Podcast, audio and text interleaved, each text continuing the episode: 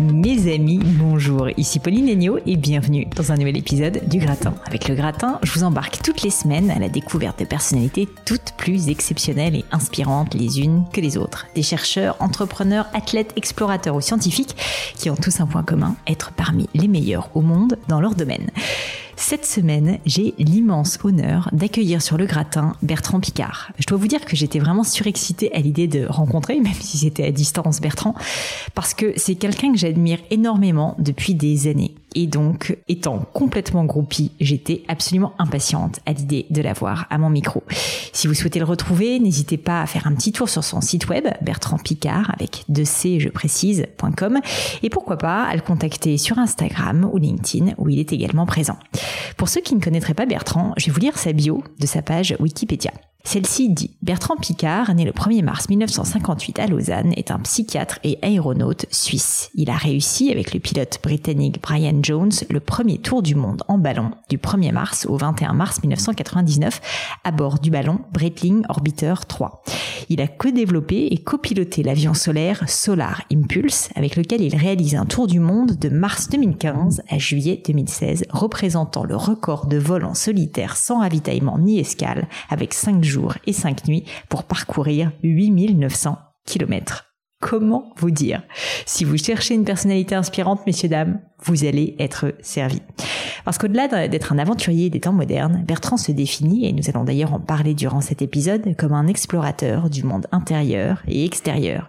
Sa double casquette de psychiatre et avionaute fait de lui un personnage vraiment unique en son genre.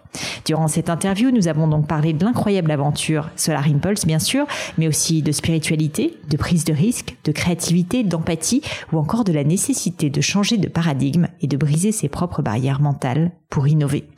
Une leçon à s'approprier pour tous les domaines de la vie et que Bertrand a parfaitement résumé dans un livre que je vous invite d'ailleurs à découvrir, Changer d'altitude.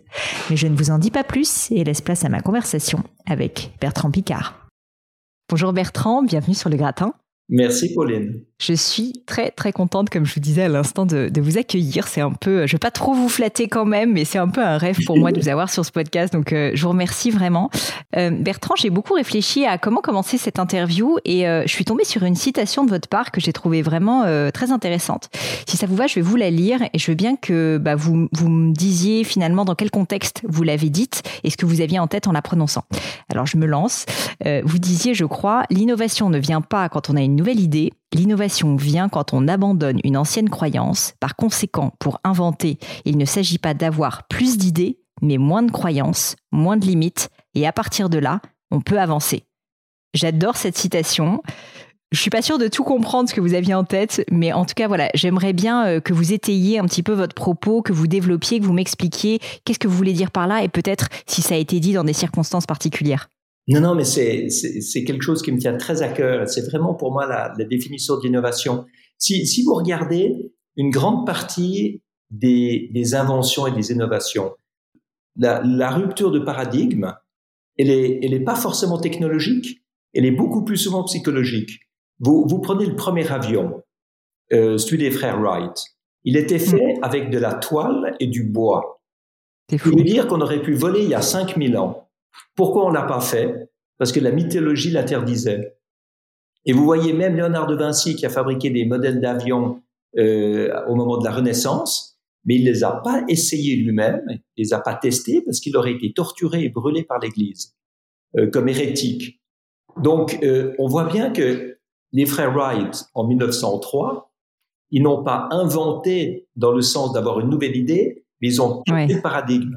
Ils se sont dit, nous, on va casser les règles, on va essayer quand même. Euh, la montée à l'Everest, c'est la même chose. Pourquoi est-ce que les Tibétains, les Népalais ont vu l'Everest pendant des siècles et ne sont pas montés? Mais parce qu'ils n'avaient pas le droit de profaner la montagne. Et c'est un Néo-Zélandais dans une expédition anglaise en 1953 qui est monté au sommet de l'Everest. Donc on voit bien que on a souvent dans la vie un filtre qui nous fait croire que les choses sont impossibles parce que on extrapole le futur en fonction de notre passé. Et quand on n'a pas ce filtre, eh bien, on, va réaliser des choses qui sont a priori impossibles. On va, on va tout remettre en question. On va être insatisfait du présent. Et on va réussir des exploits incroyables. Et je pense qu'une grande partie des innovations qui ont, qui ont fait avancer l'humanité euh, sont venues de cette manière-là. Vous avez déjà pu appliquer euh, ce changement de paradigme dans votre euh, propre vie, Bertrand, peut-être bah, via l'un des projets que vous avez lancés? Alors complètement, complètement Solar Impulse. C'était, exactement ça. Quand j'ai parlé d'un tour du monde en avion solaire sans carburant qui volerait jour et nuit à l'industrie aéronautique, ils m'ont rionné. Certains n'ont même pas répondu. Il y en a un qui a dit on n'est pas intéressé, euh, et puis les autres euh, abonnés absents. Euh, donc qui c'est qui a construit Solar Impulse? C'est un chantier naval. C'est un, chantier, naval, qui a accepté de le faire. Parce qu'ils savaient pas que c'était impossible. Donc ils l'ont fait et c'est pas simplement la... ça ils savaient pas que c'était impossible, c'est très fort. oui, mais c'est pas seulement la plaisanterie de Mark Twain, c'est que quand il n'y a pas le filtre, eh ben on essaye, on se dit on va trouver des solutions. Et ce chantier naval avait des technologies de fibre de carbone qui permettaient de fabriquer un avion qui faisait 72 mètres d'envergure, donc plus grand qu'un jumbo jet, avec le poids d'une voiture familiale. Mais jamais l'aviation conventionnelle aurait pensé que c'était possible. Et puis, l'autre exemple aussi. Euh, les fabricants d'avions m'ont dit, on pourra jamais faire voler un avion avec du, de l'énergie solaire parce que le soleil ne produit pas assez d'énergie pour faire voler l'avion. Et, ça, c'est la mentalité actuelle, c'est le paradigme. Hmm. On, on, produit de plus en plus. Alors que la rupture de paradigme, c'est de dire, si le soleil donne pas assez d'énergie pour un avion conventionnel, on va fabriquer un avion qui est tellement efficient que le peu d'énergie donné par le soleil va suffire. Et Solar Impulse, c'est un avion efficient. C'est pour ça qu'il était si léger, qu'il avait une envergure qui, qui volait lentement. Alors c'est vrai, le, le défaut, c'est qu'il y avait une seule personne à bord, euh, très sensible aux turbulences, etc. Mais au moins, on a réussi. Ouais.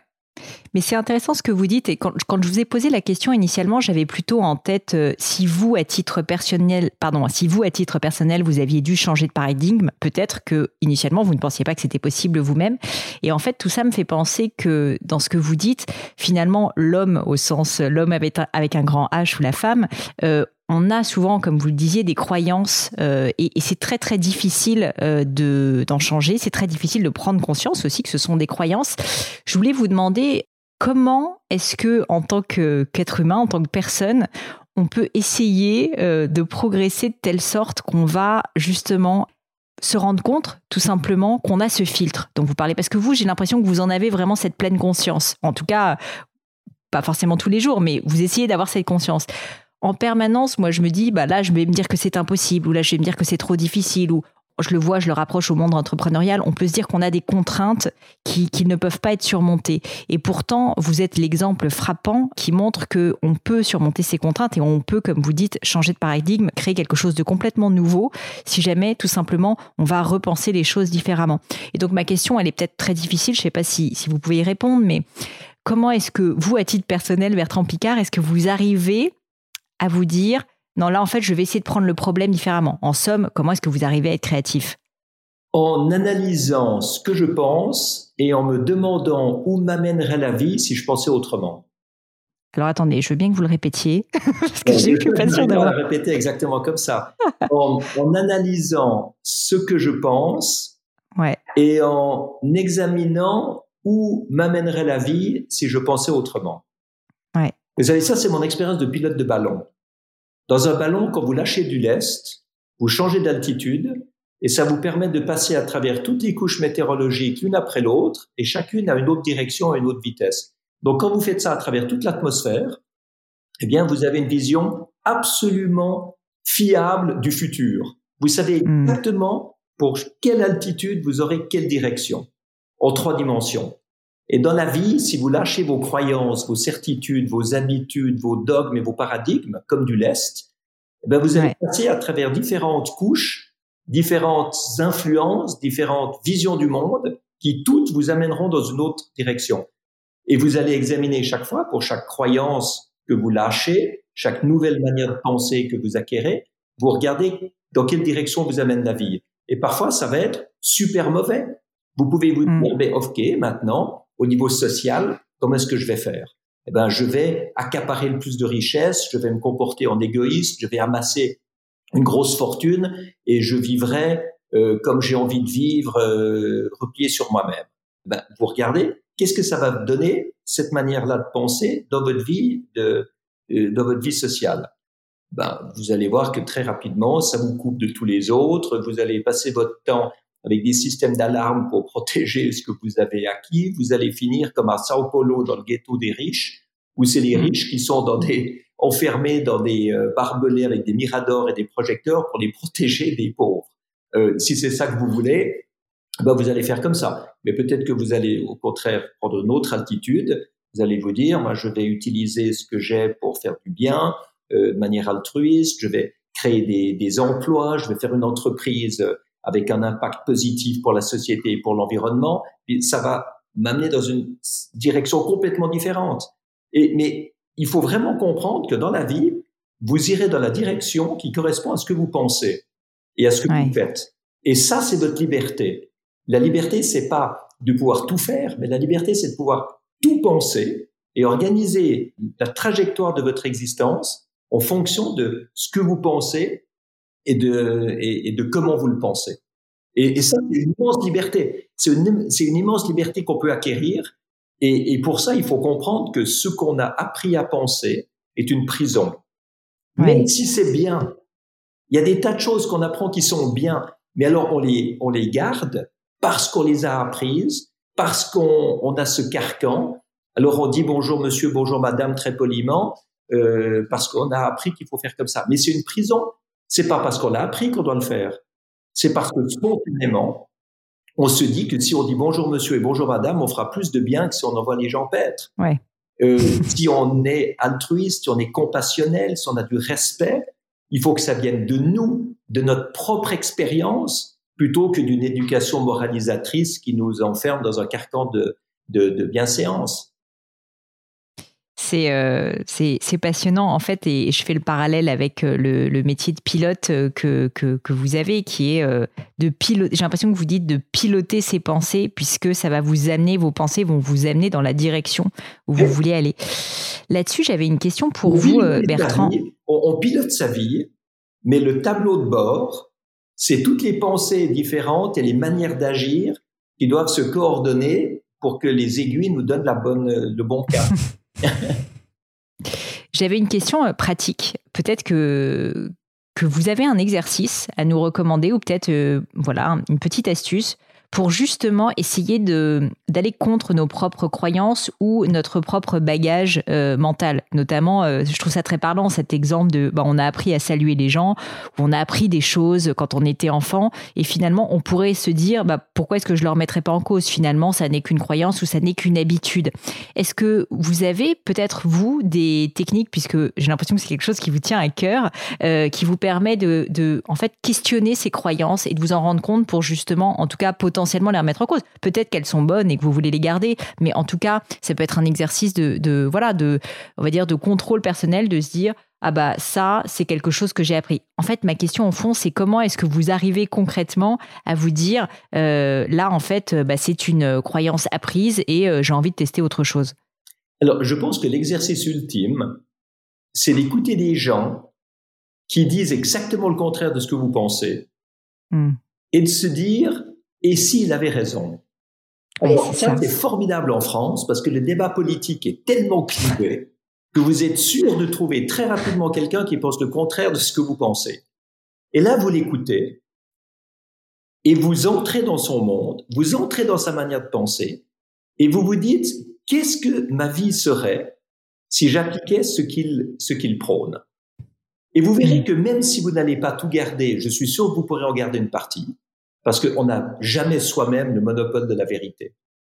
Que l'autre personne soit à gauche, à droite, au centre, d'une autre religion, d'une autre profession, etc., il aura forcément quelque chose à, à, à vous apprendre.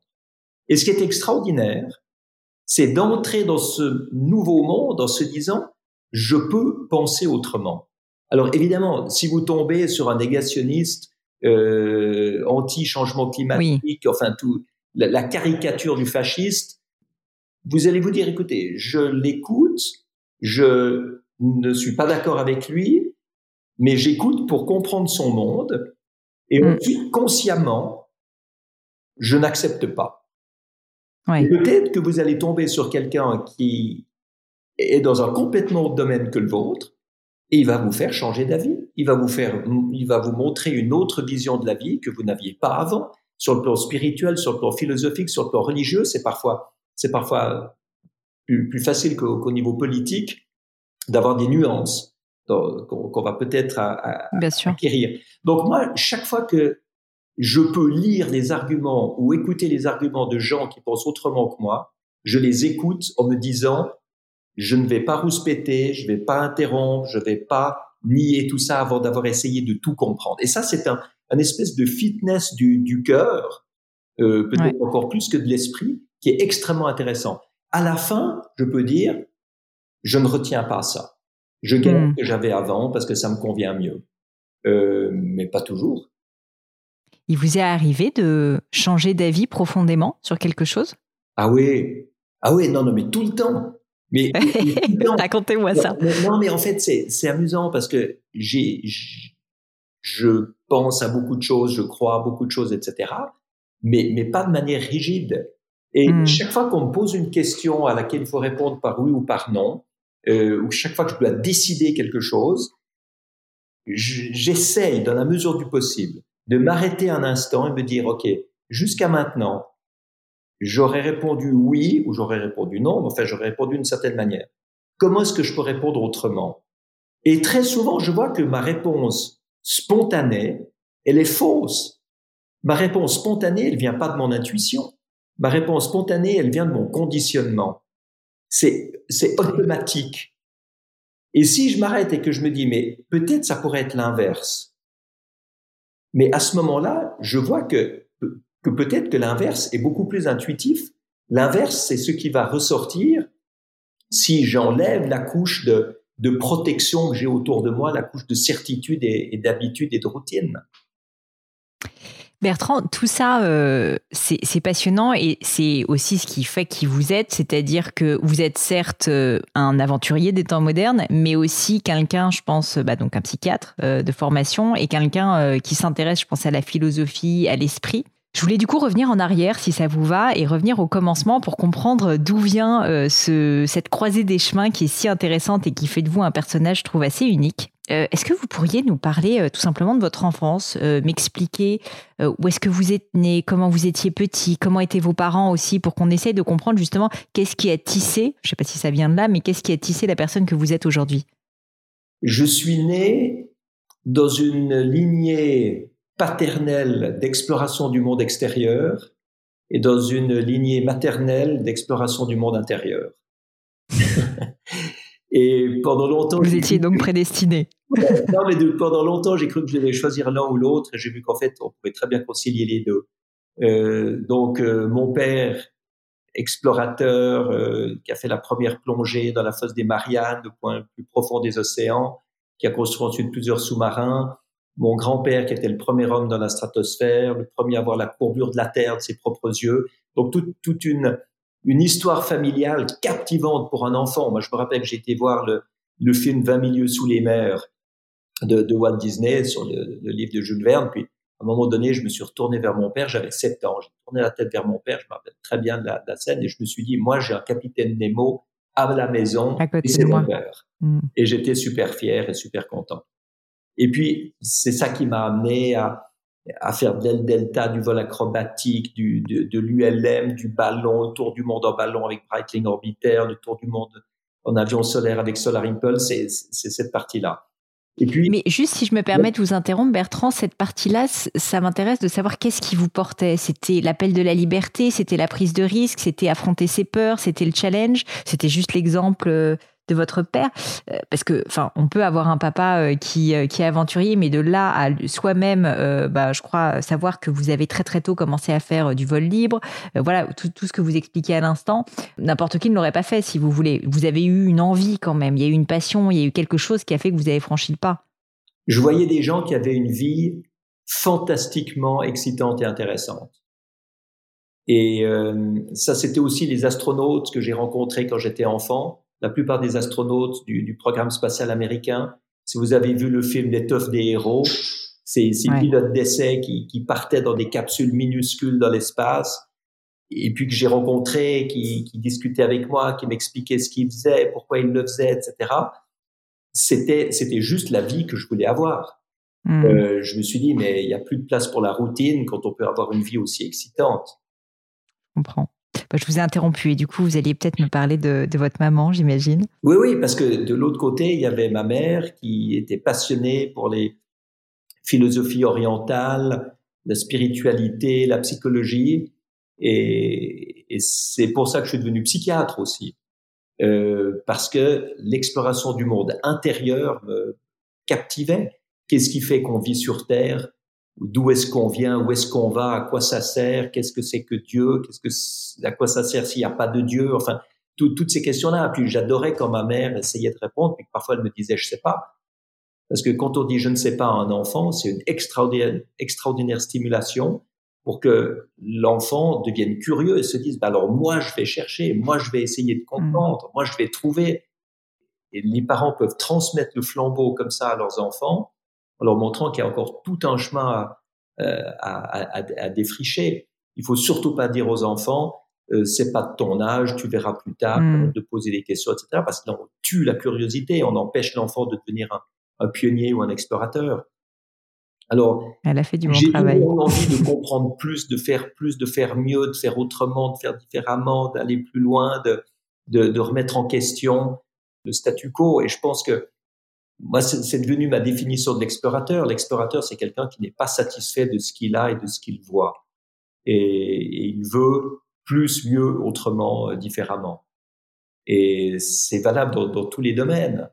On peut pas avoir des dogmes religieux qui nous empêchent de chercher davantage. On peut pas se contenter d'une religion qui nous donne des réponses toutes faites. Euh, il y a que les êtres humains qui peuvent donner des réponses toutes faites. Mmh. Au niveau de la spiritualité, c'est pas des réponses toutes faites. La, la spiritualité, c'est beaucoup plus une interrogation euh, sans réponse. C'est le fait de poser la question qui ouvre la conscience. Au moment où on a une réponse toute faite, ça ferme la conscience. On se contente de ce qu'on a, de ce qu'on entend.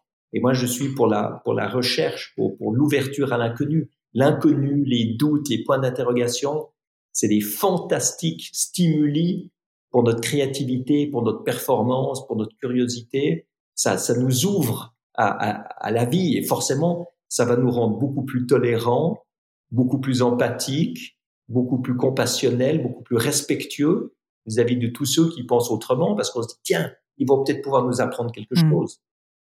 C'est intéressant ce que vous dites parce que vous, vous évoquez souvent le mot spiritualité et, euh, et on le sent.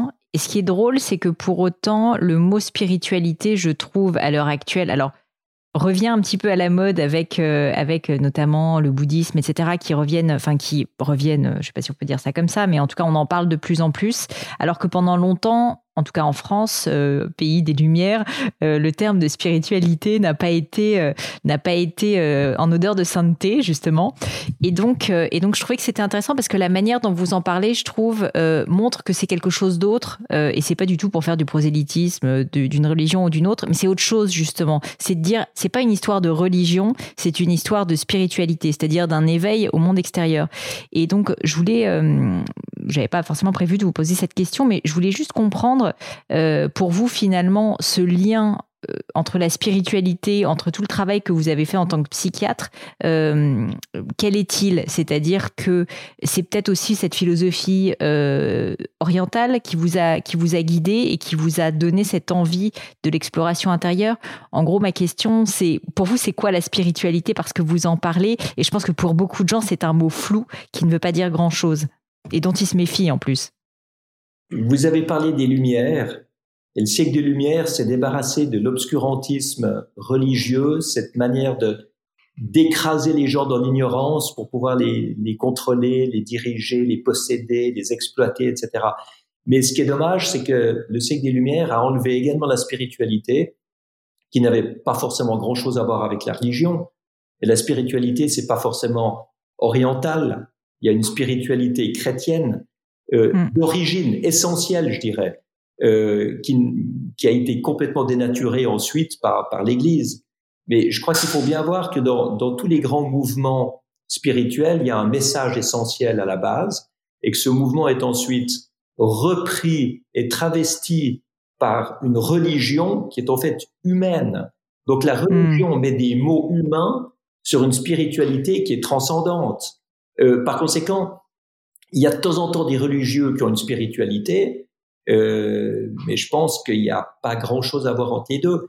Alors, si on veut, écoutez, je vais me lancer pour définir ma, ma propre compréhension. Il n'y a pas de bonne réponse, c'est la vôtre. il y a, il y a un continuum entre la matière la plus dense et l'énergie la plus subtile. Hein, c'est une question de vibration. Et ça, c'est simplement des lois de la physique. Si la vibration est, devient de moins en moins rapide, de plus en plus euh, dense, on arrive dans de la matière et quand ça vibre de manière plus hmm. plus subtile, vous êtes dans de l'énergie qui est dématérialisée. L'être humain, je pense, est un peu au milieu, euh, avec un peu d'énergie, un peu de matière. À ce moment-là, vous avez un choix que vous faites. Vous pouvez aller vers l'enracinement dans une énergie de plus en plus dense et de plus en plus matérielle. C'est euh, l'égoïsme, la vengeance, la violence, euh, euh, l'attachement à, à, la possession, etc. Ou bien vous pouvez aller vers une énergie plus subtile qui est qui est celle de la bonté, de, du respect, de la compassion, de la sagesse, de l'altruisme, etc. Et ça, ça vous amènera dans une énergie de plus haute qualité. Et finalement, c'est ce choix-là qu'on peut faire. Vous faites le mmh. choix spirituel qui est celui d'aller vers une énergie plus subtile ou vous faites le choix matériel d'aller dans une énergie beaucoup plus dense et beaucoup plus matérialiste. Et si vous remarquez, l'Église a souvent fait le choix de la matérialité avec euh, des, richesses, avec un apparat, avec euh, une possession euh, de, biens matériels, etc. Et, le siècle des Lumières a réagi là contre, mais le siècle des Lumières aurait dû promouvoir beaucoup plus ce côté spirituel et celui d'ouverture à une transcendance qui n'est pas dictée par l'Église et par la religion. Hyper intéressant. Bon, je, vous ai je nous ai complètement dévoyé, mais c'est entièrement de ma faute, mais je trouvais ça trop intéressant comme question de, de votre parcours. Donc, suite à cette enfance entre les deux explorations intérieures et extérieures, euh, vous décidez de plonger dans le monde de la psychiatrie. Vous nous avez expliqué pourquoi. Je voulais vous demander euh, cette, cette période d'études et, ensuite euh, d'exercice de votre métier, notamment je crois que vous avez travaillé euh, surtout sur les enfants. Est-ce qu'elle vous a est-ce qu'elle vous a appris particulièrement quelque chose sur vous-même? Est-ce que, est-ce que finalement, on, se dit tout le temps, un psychiatre, voilà, c'est quelqu'un qui, va soigner, mais est-ce que ça n'est pas aussi un moyen pour soi de progresser, d'apprendre sur son fort intérieur? Alors complètement mon, parcours d'étudiant en médecine m'a confronté au dogme du système. La première fois que j'ai levé la main dans un auditoire pour demander ce qu'il fallait faire avec la patiente que j'avais vue la veille aux urgences et qui s'était euh, qui avait euh, fait une tentative de suicide parce qu'elle comprenait pas le sens de sa vie, euh, on m'a répondu Monsieur, vous êtes là ici pour faire de la psychiatrie, pas de la spiritualité ou de la religion. Euh, quelqu'un comme ça, il faut l'envoyer chez le curé ou chez le pasteur et pas chez le psychiatre. Je me suis dit, ben moi je suis pas fait pour ce monde-là. Je suis pas fait hmm. pour ce monde qui clive euh, l'esprit et le, et le psychisme. Et je suis parti dans tout ce qui était hérétique. Euh, ça m'étonne pas de vous. alors j'ai fait mes études. J'ai fait une thèse de médecine qui a été primée par la faculté de médecine. Donc, qui était à quel sujet? Sur la pédagogie de l'épreuve. Euh, qu'est-ce qu'on apprend sur le plan psychologique, philosophique et spirituel à travers des drames terribles dans, dans, dans mm. Et ma thèse a été primée, donc je suis un vrai médecin, un vrai psychiatre, euh, mais j'ai aussi fait en plus tout ce qui était hérétique. J'ai fait une formation d'acupuncture de l'oreille, euh, de médecine ayurvédique, de médecine traditionnelle chinoise, euh, bon, des initiations. Hein, j'ai pas été jusqu'au bout, mais assez pour pouvoir enrichir ma pratique de psychiatre avec toutes ces toutes ces approches-là et puis surtout l'hypnose. Euh, hmm. À l'époque, il y avait eu euh, pendant mes études zéro sur l'hypnose et dans la formation post-graduée 8 heures en 4 ans. Et le gars s'est presque excusé de venir nous en parler. Euh, donc c'est clair que je me suis dit là il y a quelque chose à creuser et j'ai fait toute une formation d'hypnose approfondie. Euh, j'ai enseigné l'hypnose, j'ai supervisé des collègues qui faisaient de l'hypnose.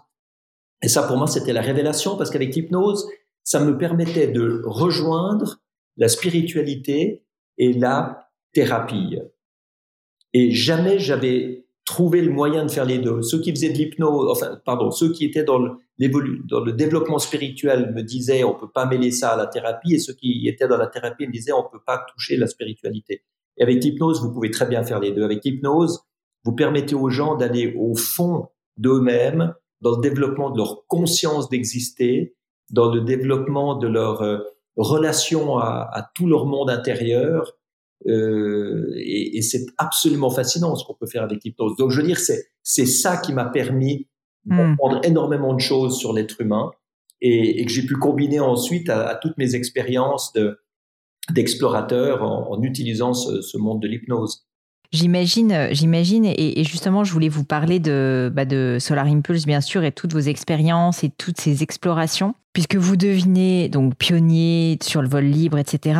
Et, vous devenez euh, donc surtout euh, fou avec ce projet complètement différent ce changement de paradigme, comme on disait au début, euh, qui est Solar Impulse, où vous décidez de prouver au monde qu'on peut voler longtemps, très longtemps, euh, sans, sans fuel, euh, qu'on peut voler euh, de manière propre. Et c'est vrai que je voulais vous demander, puisque j'ai pas trouvé cette information en faisant mes recherches sur vous, à quel moment vous est vraiment venue cette idée et combien de temps est-ce que vous avez maturé le projet avant de réussir réellement à le mettre en place Parce que je peux imaginer qu'entre l'idée et le projet, là c'est l'entrepreneur qui parle, il y a un monde dans ce genre de cas.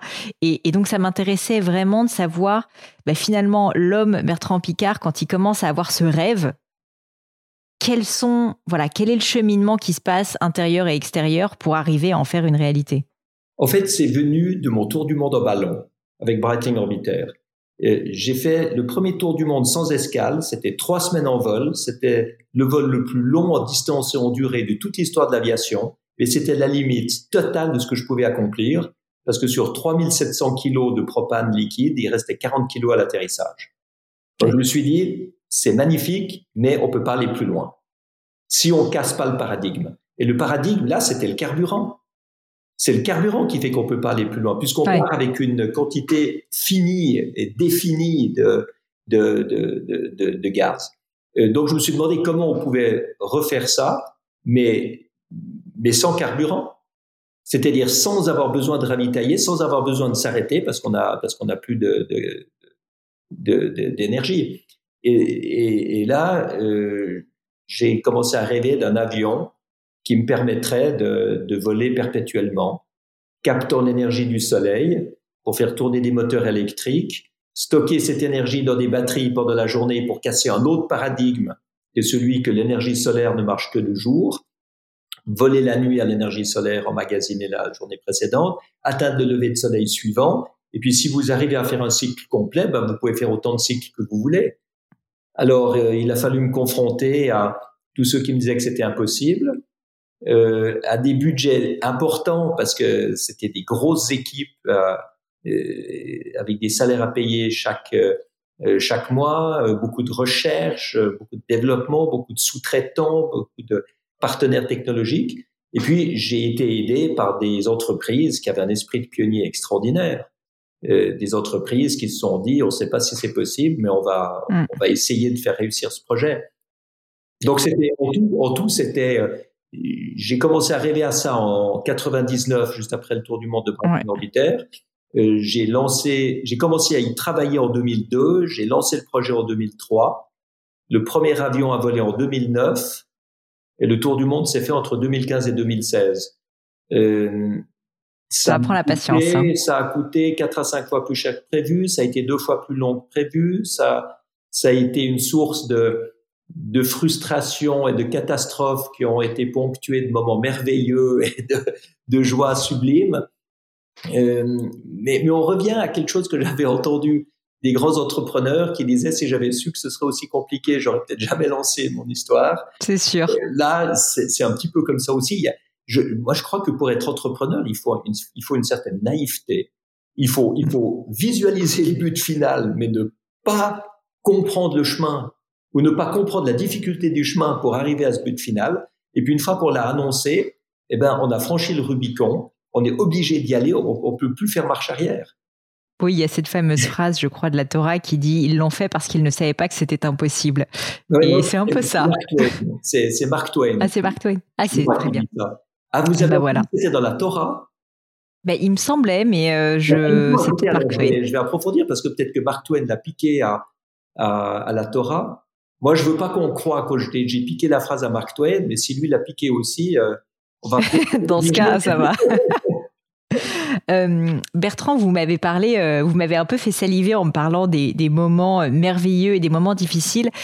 Globalement, euh, on va pas pouvoir parler de, de, toute cette période évidemment qui a été trop longue, mais si vous aviez peut-être quelques moments particulièrement marquants dans, dans tout ce projet, ça peut être d'ailleurs en amont, en aval du projet, mais marquant à la fois merveilleux, des moments qui vous ont euh, étonné, qui vous ont transformé, euh, qui, qui ont été voilà, une source d'émerveillement pour vous, ou à l'inverse, évidemment, un moment, un moment particulièrement dur, un challenge peut-être que vous n'aviez pas anticipé. Quel serait-il? Le moment où le pilote d'essai m'a dit que j'étais pas un assez bon pilote pour voler sur un avion aussi compliqué que Solar Impulse, et que si je ne renonçais pas à voler là-dessus, il allait dire à ma femme que j'allais me tuer et qu'il allait démissionner de son poste. Ça, c'est des moments où vous avez votre monde qui s'écroule. Parce qu'évidemment, hmm. si j'ai lancé ce projet, c'était pour, pour piloter aussi cet avion. Bah oui. Là, ça m'a vraiment effondré, détruit, euh, avant de me dire que peut-être qu'il avait raison.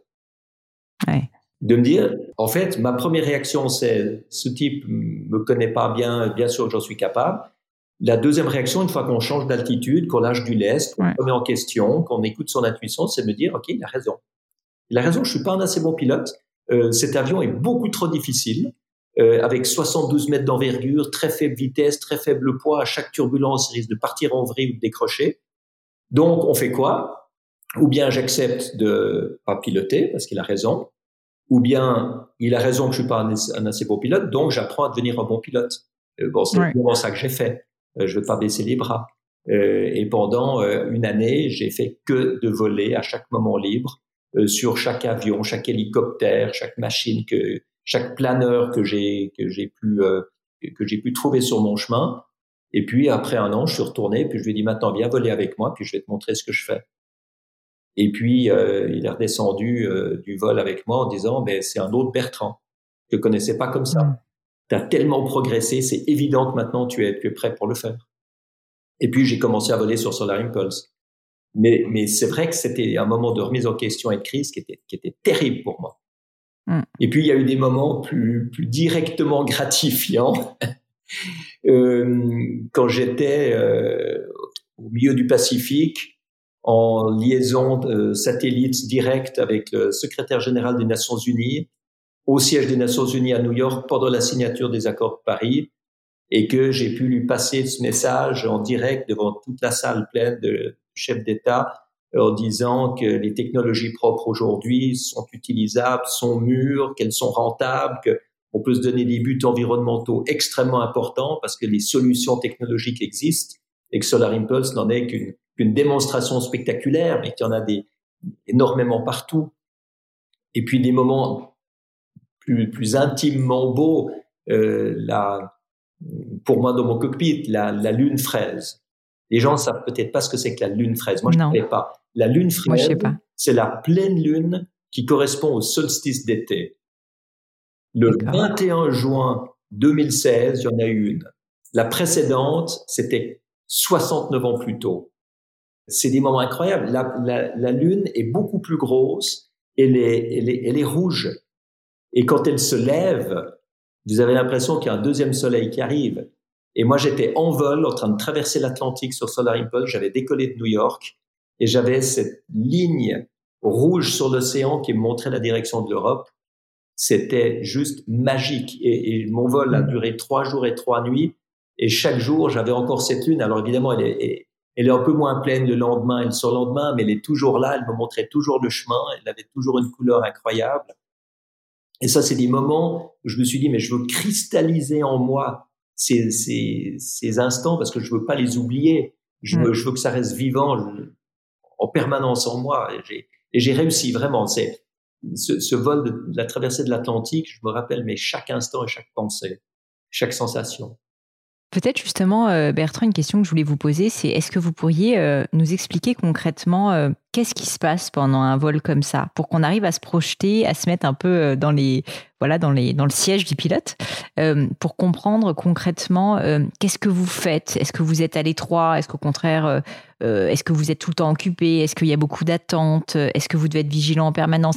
Est-ce que vous pourriez essayer de nous expliquer avec vos mots concrètement quelles sont vos actions durant bah, typiquement la traversée de l'Atlantique? Alors vous imaginez un cockpit qui est très petit. Euh, vous pouvez vous coucher, mais vous pouvez pas vous lever. Vous êtes couché ou assis. Vous êtes seul à bord.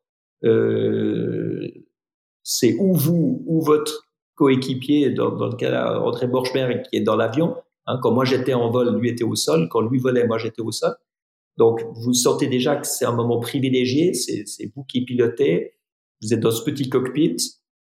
Vous volez grâce au soleil. Il n'y a pas de bruit, il n'y a pas de pollution, il n'y a pas de carburant. Vous avez l'impression que vous pouvez voler aussi. Il n'y a pas de bruit. On n'entend pas. Il y a un petit sifflement. pas grand chose. Très petit. Le carbone de la structure fait parfois un peu de bruit quand il y a des turbulences, mais le moteur, c'est un petit sifflement qui est imperceptible. Et, et vous vous dites que vous êtes dans le futur. D'abord, vous dites c'est c'est futuriste, c'est de la science-fiction, c'est irréel. En fait, vous, vous comprenez que c'est les technologies d'aujourd'hui qui vous permettent de faire ça aujourd'hui. Et là, vous comprenez à quel point le reste du monde est dans le passé, avec mmh. ces technologies polluantes qui dépendent d'énergie fossile, etc.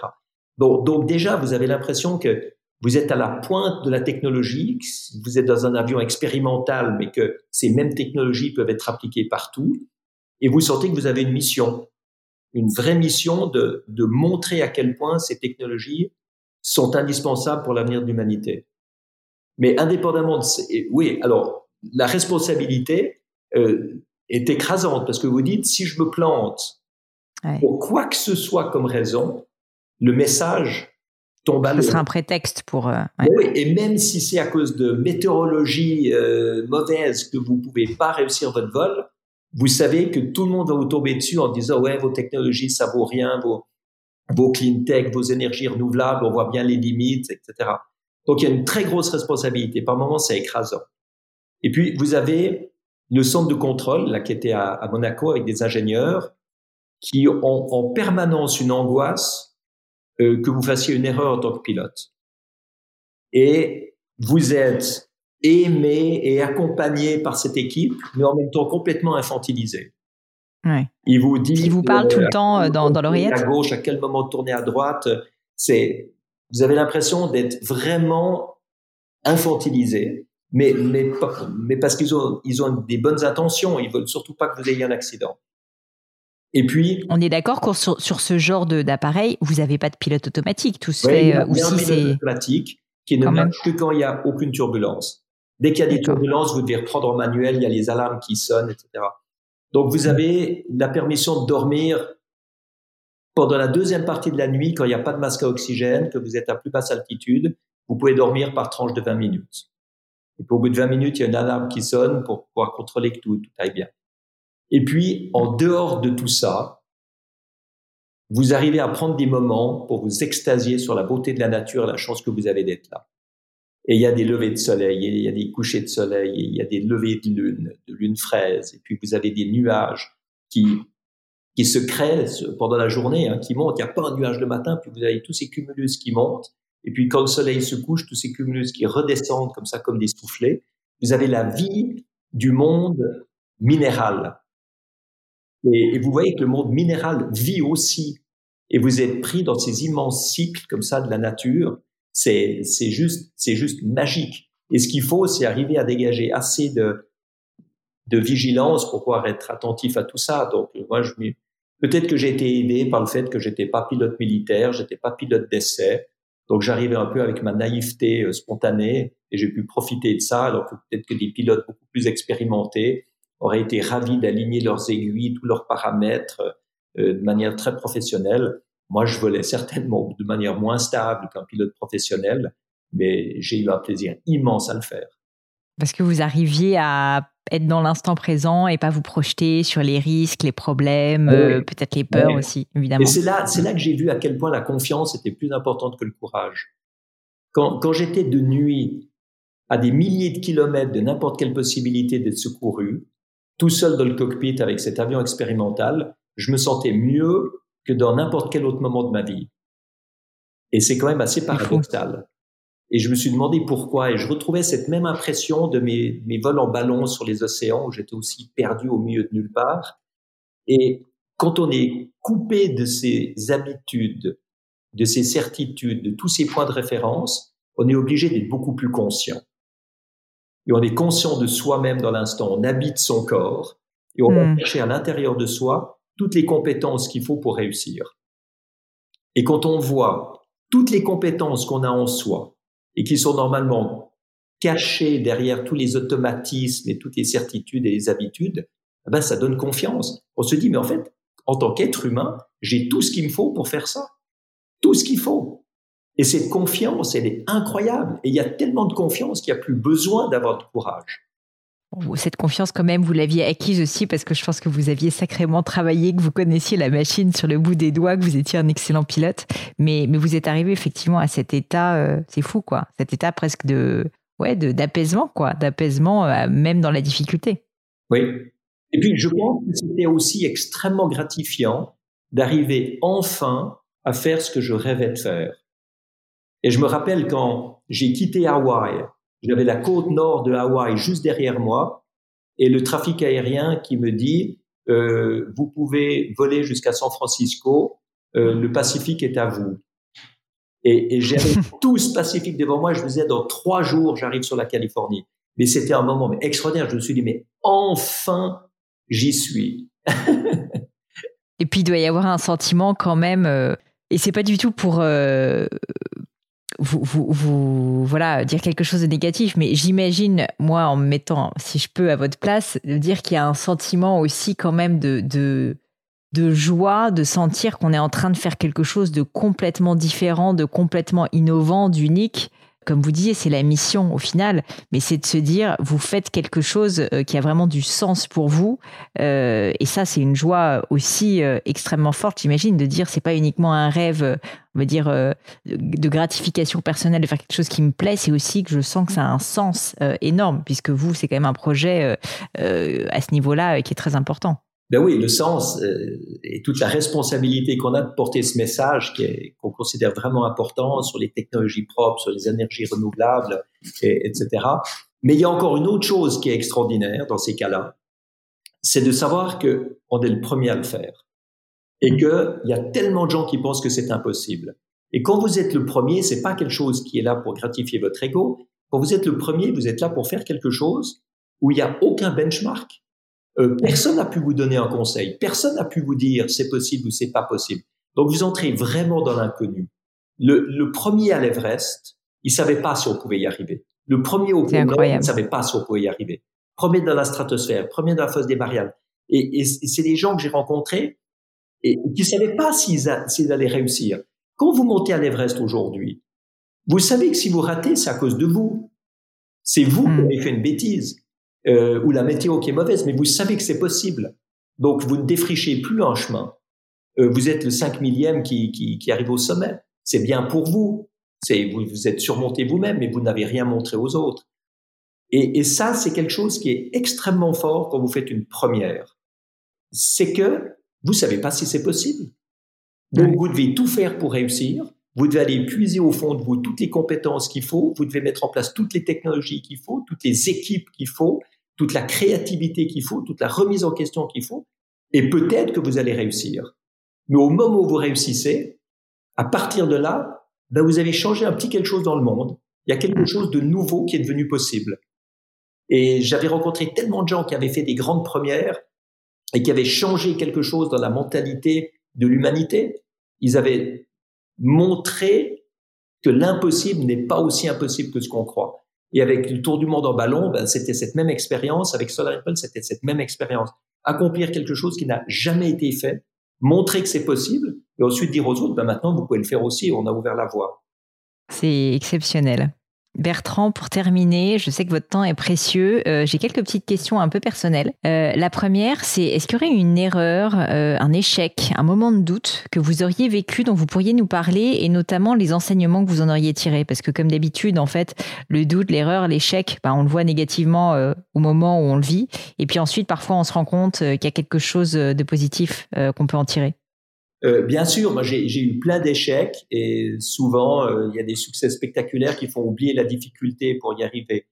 Le premier décollage de la première tentative de tour du monde en ballon, c'était terrible. J'ai annoncé dans une conférence de presse que j'allais faire le tour du monde sans escale euh, avec un vol de trois semaines dans les Jetstream et après six heures de temps, mon ballon flottait en Méditerranée au large de Montpellier. On avait dû amérir en catastrophe pour un problème technique. Mais ma fille n'osait même plus aller à l'école. Ma fille aînée, elle m'a dit, papa, ils vont se moquer de moi si je vais à l'école. Euh, et, je lui ai dit, mais Estelle, euh, c'est normal que les gens rient. C'est ridicule ce que j'ai fait. C'est complètement imbécile. Si c'est quelqu'un d'autre qui avait fait ça, je serais mort de rire. Elle dit, ah bon? Ah ok, alors je retourne à l'école. Et puis elle a Faut pas C'est très bien passé. mais, mais qu'est-ce que ça m'a appris? Euh, ça m'a appris que le pire, c'est pas de rater, le pire, c'est de pas essayer. Ça m'a montré que il fallait pas s'acharner, mais il fallait être persévérant.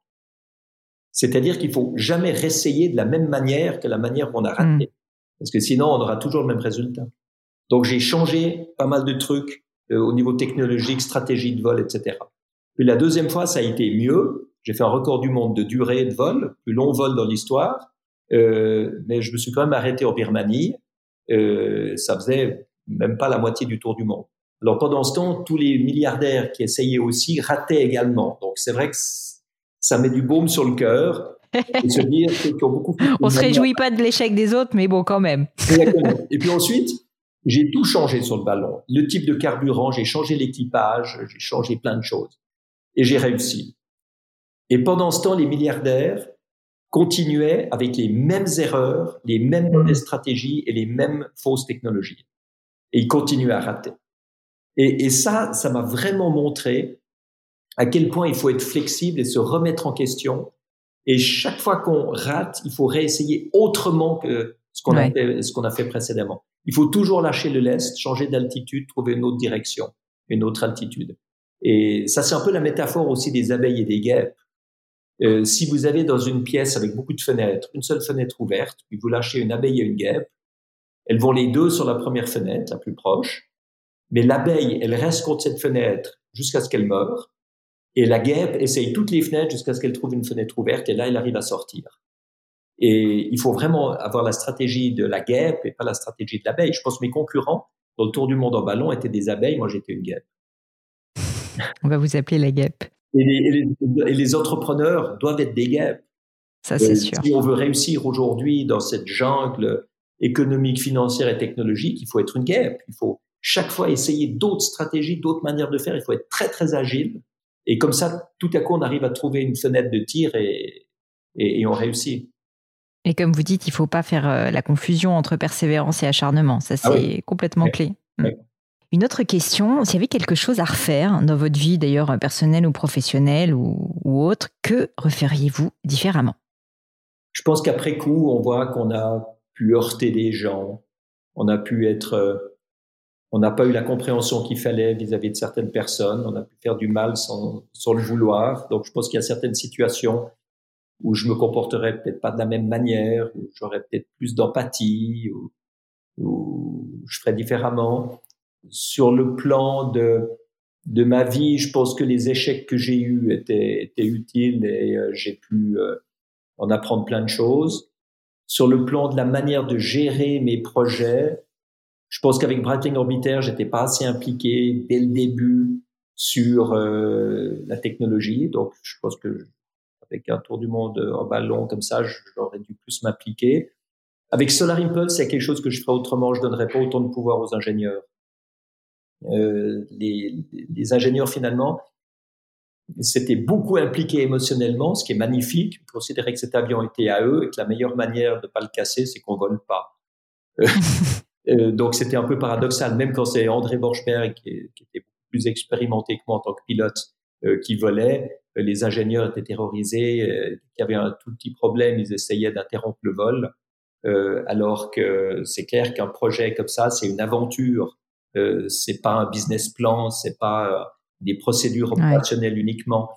je me rappelle qu'à un certain moment, on a dû se confronter aux ingénieurs avec André en disant c'est nous qui dirigeons, qui dirigeons ce projet et on va faire comme ça.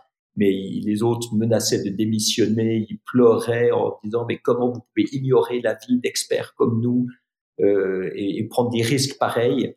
Mais c'est clair quand on est un explorateur, ben on est obligé par moment de faire le, le saut dans l'inconnu. Euh, sinon, on réussit pas. Et moi, tous les gens que j'avais vus euh, dans, dans, mon enfance et dans ma vie, qui étaient des grands explorateurs, il y a toujours un moment où ils ont fait le saut dans l'inconnu et c'est comme ça qu'ils ont réussi. S'ils avaient suivi toutes les procédures, ils n'auraient jamais réussi. Neil Armstrong, oui, se serait jamais lancé sans doute. Mais, oui, mais Neil Armstrong, au moment où il atterrissait sur la Lune, était à 8 secondes, je crois, de, de la de, de, de l'épuisement du carburant. Et s'il avait vraiment suivi toutes les procédures, il aurait avorté l'atterrissage et il serait reparti et il n'aurait jamais posé sur la Lune. Euh, Chuck Yeager a fait son, a passé le mur du son avec une côte cassée. Il n'arrivait même pas à fermer la porte de, de, de, de sa capsule. Oh, le mécanicien lui avait donné une, une barre de métal pour qu'il puisse fermer la porte parce qu'avec la, la main droite, il n'arrivait pas à cause de sa côte cassée. Euh, il y, a, y, a, des moments où on doit y aller si on veut réussir. Et euh, parfois, j'ai été entouré de gens qui qui, qui, qui avaient pas cet état d'esprit-là. Euh, J'aurais peut-être dû euh, les, forcer un petit peu plus dans ce domaine-là. Je comprends. Est-ce qu'il y a quelque chose dans lequel vous croyez qui est souvent assez controversé? C'est pas du tout forcément politique, mais c'est justement, on parlait de croyance au début, une croyance qui vous tient à cœur, et vous constatez que le monde, la société actuelle, n'est pas forcément d'accord avec vous. Je crois à une croissance économique permise par la protection de l'environnement. Alors, je suis parfois en opposition avec le monde économique qui me dit non, non, la protection de l'environnement, c'est trop cher, on peut pas se le permettre. Et je suis en même temps en porte-à-faux parfois avec des écologistes qui me disent il peut pas y avoir de croissance économique euh, propre. Euh, la, croissance la croissance économique forcément détruit l'environnement. Hmm. Donc parfois je suis un petit peu seul là avec ce.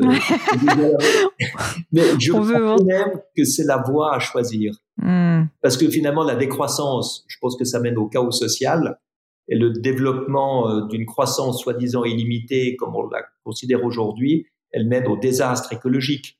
Donc, entre chaos social et désastre écologique, il faut forcément trouver une autre voie. Et pour moi, la voie de la, la croissance qualitative, où on crée des emplois et on fait du profit en remplaçant ce qui pollue parce qu'il protège l'environnement, euh, c'est la seule manière de concilier pour moi écologie et économie. Mais peut-être qu'une fois je me remettrai en question, que je verrai que, que j'ai tort, que c'est pas comme ça qu'il faut faire. Euh, il faut toujours partir de l'idée qu'on a peut-être tort et écouter les avis des autres pour se remettre en question. Hmm. ça, c'est vraiment quelque chose que je retiens de notre conversation. Deux dernières questions. Est-ce qu'il y a une maxime ou des mots de sagesse, une citation peut-être, on a parlé de Mark Twain ou de la Torah, on ne sait pas trop, euh, qui, qui vous tient à cœur et que vous aimeriez partager avec notre audience? Moi, il y a une maxime que j'ai apprise, je ne sais pas si c'est quelqu'un d'autre qui l'a dit avant ou pas, mais que le pire, c'est pas de rater, le pire, c'est de pas essayer.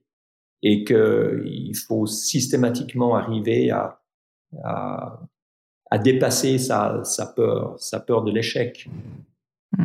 Euh, il y a des maximes. C'est marrant parce que vous me prenez un peu de cours là et, et je suis sûr qu'après cet enregistrement, il y aura des dizaines de maximes qui vont me sauter à l'esprit en disant mais bien sûr j'aurais dû j'aurais dû dire ça. Ben vous vous, je, vous me les enverrez. Il y en a une de Kierkegaard qui est très belle. Il, il vaut mieux se perdre par sa passion que de perdre sa passion. Magnifique. Je ne la connaissais pas. Je vous remercie. Et ma dernière question, Bertrand, est-ce qu'il y a, parce que je suis une grande lectrice, est-ce qu'il y a un livre ou des livres qui vous ont euh, particulièrement marqué, que vous estimez peut-être être fondamental, sans faire de jugement de valeur, mais fondamental et que vous aimeriez vraiment euh, partager pour que euh, notre audience les lise? Il y a un livre qui m'a marqué énormément quand je commençais à faire de l'Endelta, c'était Jonathan Livingstone, de Goéland. J'adore. c'est sublime. Je ne sais pas si les gens continuent à le lire, mais je trouve magnifique. Je pense que mon audience le lit beaucoup parce que figurez-vous que j'ai un book club et que Jonathan Livingstone Le Goéland est le deuxième livre que j'ai proposé sur le book club. Donc je pense que tout le monde ne l'a pas lu, mais d'ailleurs je vous invite à le lire tous. Euh, c'est en plus très court, c'est très poétique, c'est magnifique. Et puis ensuite, bon, c'est très métaphorique. Donc ensuite, il y a un livre beaucoup moins métaphorique qui parle un peu de la même chose, mais alors là, c'est vraiment l'inverse euh, comme style c'est fragment d'un enseignement inconnu de Ouspensky euh, qui parle de l'enseignement de Gurdjieff, qui est un philosophe caucasien euh, sud de la Russie qui est venu euh, en France euh, au début du XXe siècle et qui y a enseigné pendant, pendant plusieurs dizaines d'années. C'est très intéressant, cette, cette approche de la conscience de l'instant présent, du rappel de soi, de toute une cosmologie extrêmement intéressante. Et puis ensuite, euh, plus dans l'air du temps et dans mes préoccupations actuelles, un livre qui s'appelle Or Noir, la grande histoire du pétrole. D'accord. Euh, c'est intéressant aussi. Ça, c'est vraiment marquant comme lecture parce que vous voyez à quel point pendant 100 ans, l'entier du système économique, financier et politique, l'entier du système social, l'entier des guerres, des guerres civiles, des coups d'État euh, et des bassesses de l'humanité ont été axés sur le besoin de s'approvisionner en pétrole. Hmm. Et, à quel point, quand on pourra enfin passer aux énergies renouvelables, euh, on pourra se débarrasser d'une grande partie de, de cette violence. C'est-à-dire en fait de pouvoir créer des, de l'énergie et de l'électricité sur place, chez soi, avec des sources renouvelables et propres, plutôt que d'aller se battre pour s'approvisionner en, en, en énergie venant d'ailleurs. Euh, ce livre, il est, il est extrêmement intéressant. C'est pas un livre qui met des opinions, c'est un livre qui décrit des faits historiques. Est factuel, oui. Les opinions, on se les fabrique en lisant le livre. ça sera un très bon mot de la fin. Je mettrai en tout cas tout ça dans les notes de l'épisode. Bertrand, euh, pour euh, pouvoir vous retrouver, si on veut continuer à suivre vos explorations, quel serait selon vous le meilleur moyen de le faire euh, Peut-être sur vous suivre, on peut le faire sur les réseaux sociaux. Quel serait le meilleur moyen de vous suivre au final? Alors, suivre ce que je fais, c'est les, sites internet bertrandpicard.com et solarimpulse.com. suivre ce que je pense, euh, il y a, c'est le, le, dernier livre que j'ai écrit, enfin c'est l'avant-dernier livre que j'ai écrit, c'est Changer d'altitude chez Stock.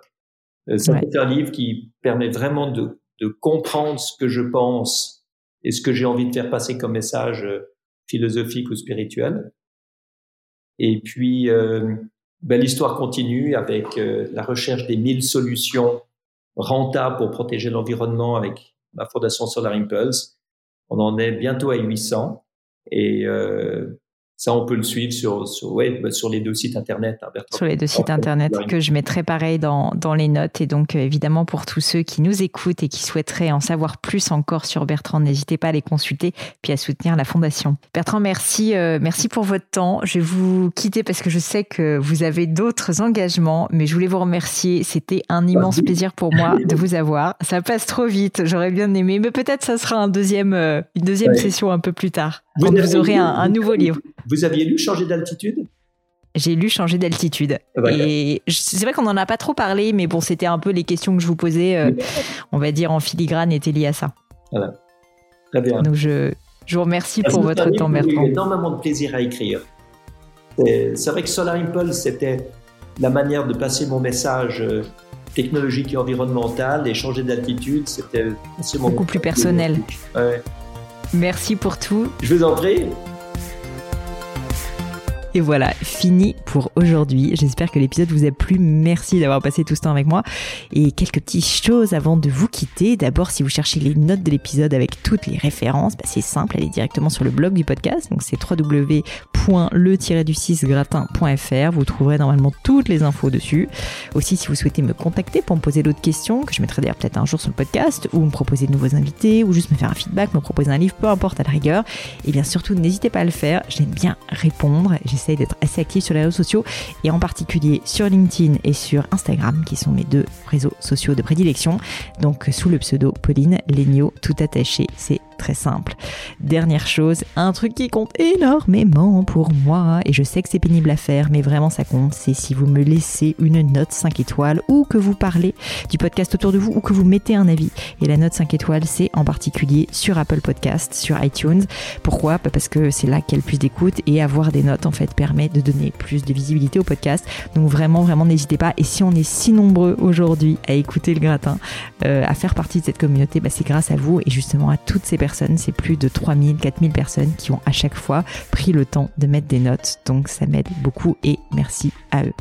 Comme à chaque fois, vraiment un grand, grand merci de m'avoir écouté jusqu'ici. J'espère que l'épisode vous a plu et je vous dis à très bientôt.